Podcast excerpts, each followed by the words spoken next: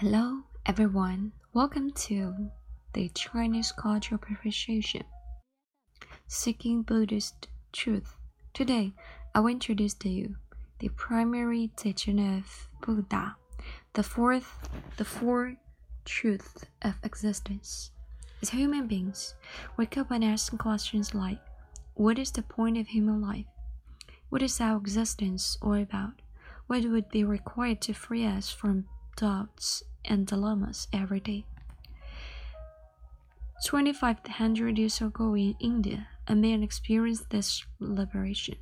He then taught others how to experience the same freedom of mind and became known as the Buddha.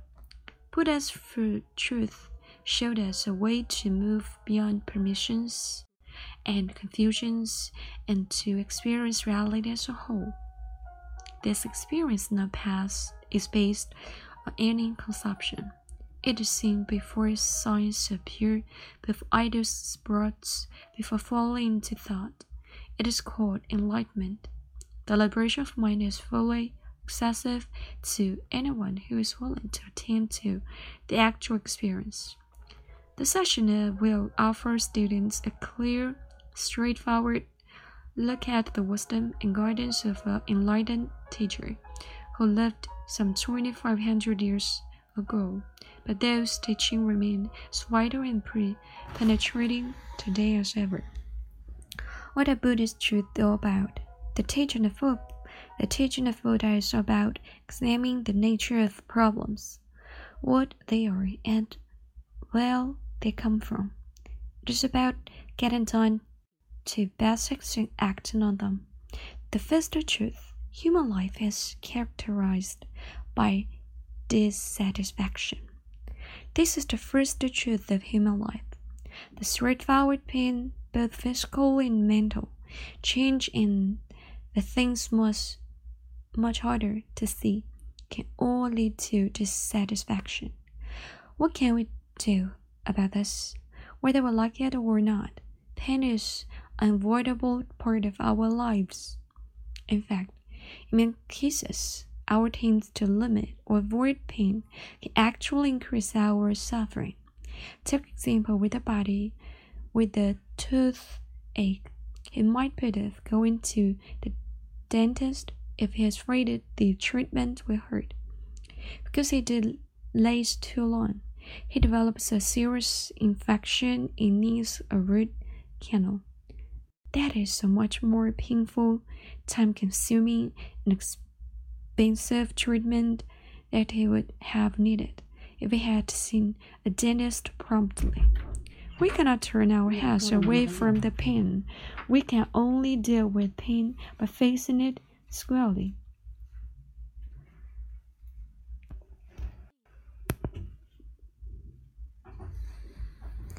Change can lead to the dissatisfaction in this picture, the girl is very sad about the dead flowers.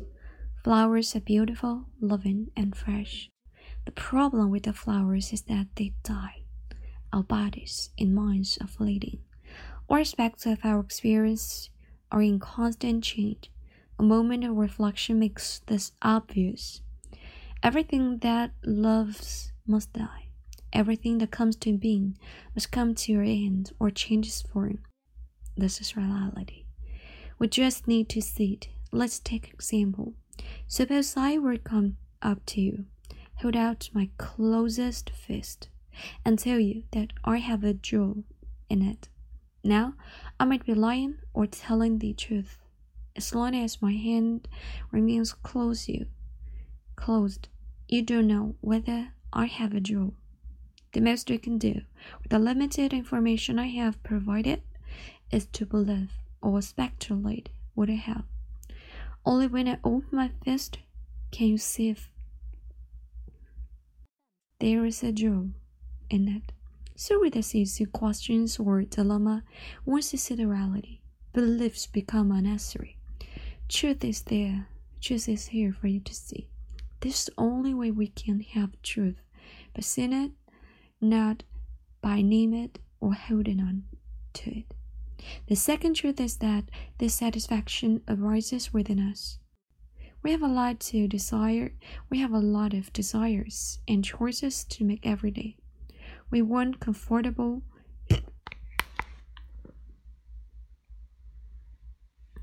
and yet stimulating.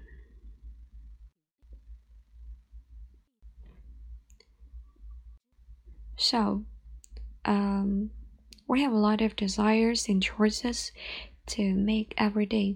When comfortable yet stimulating physical sensations, but we also want good intellectual stimulators such as good conversation, a balanced emotional life, enjoyable art. We don't want to die. We also want to release from this world of pain, vexation once and for all.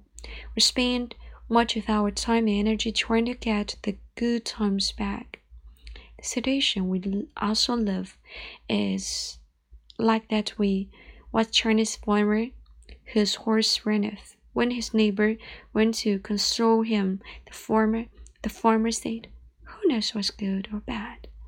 When his horse returned next day with a herd of horses following her, the neighbor went to congratulate him on his fortune. Who knows whether it's good or bad? answered the farmer. You also know that what's going on thereafter. What I like to say is that because no solid, unchanging good or bad can be established. Good and bad are not absolute. Their beliefs, judgments, and ideas based on limited knowledge as well as the inclination of our minds. So do not try to stop your desires or give up choices. That's part of life. The point to see is to see the whole picture. The third truth is that we can realize the origin of our satisfaction and thus put an end to its forms. This picture tells about my own experience. I used to love everything till the last moment, which usually led to stress and frustration. I decided to change my way of doing things. Started earlier every time I go to work. I feel much better. It is said that if a frog is dropped in hot water, he will jump out. If in warm water and slowly the temperature is raised, he will stay there until he dies. We're not froggers. Frogs, we have the capability, capacity to see and to know when, his, when we slide too far into a unhealthy situation. We can stop turn around and head in the other direction. But this cannot only be done when we see our situation for what it is.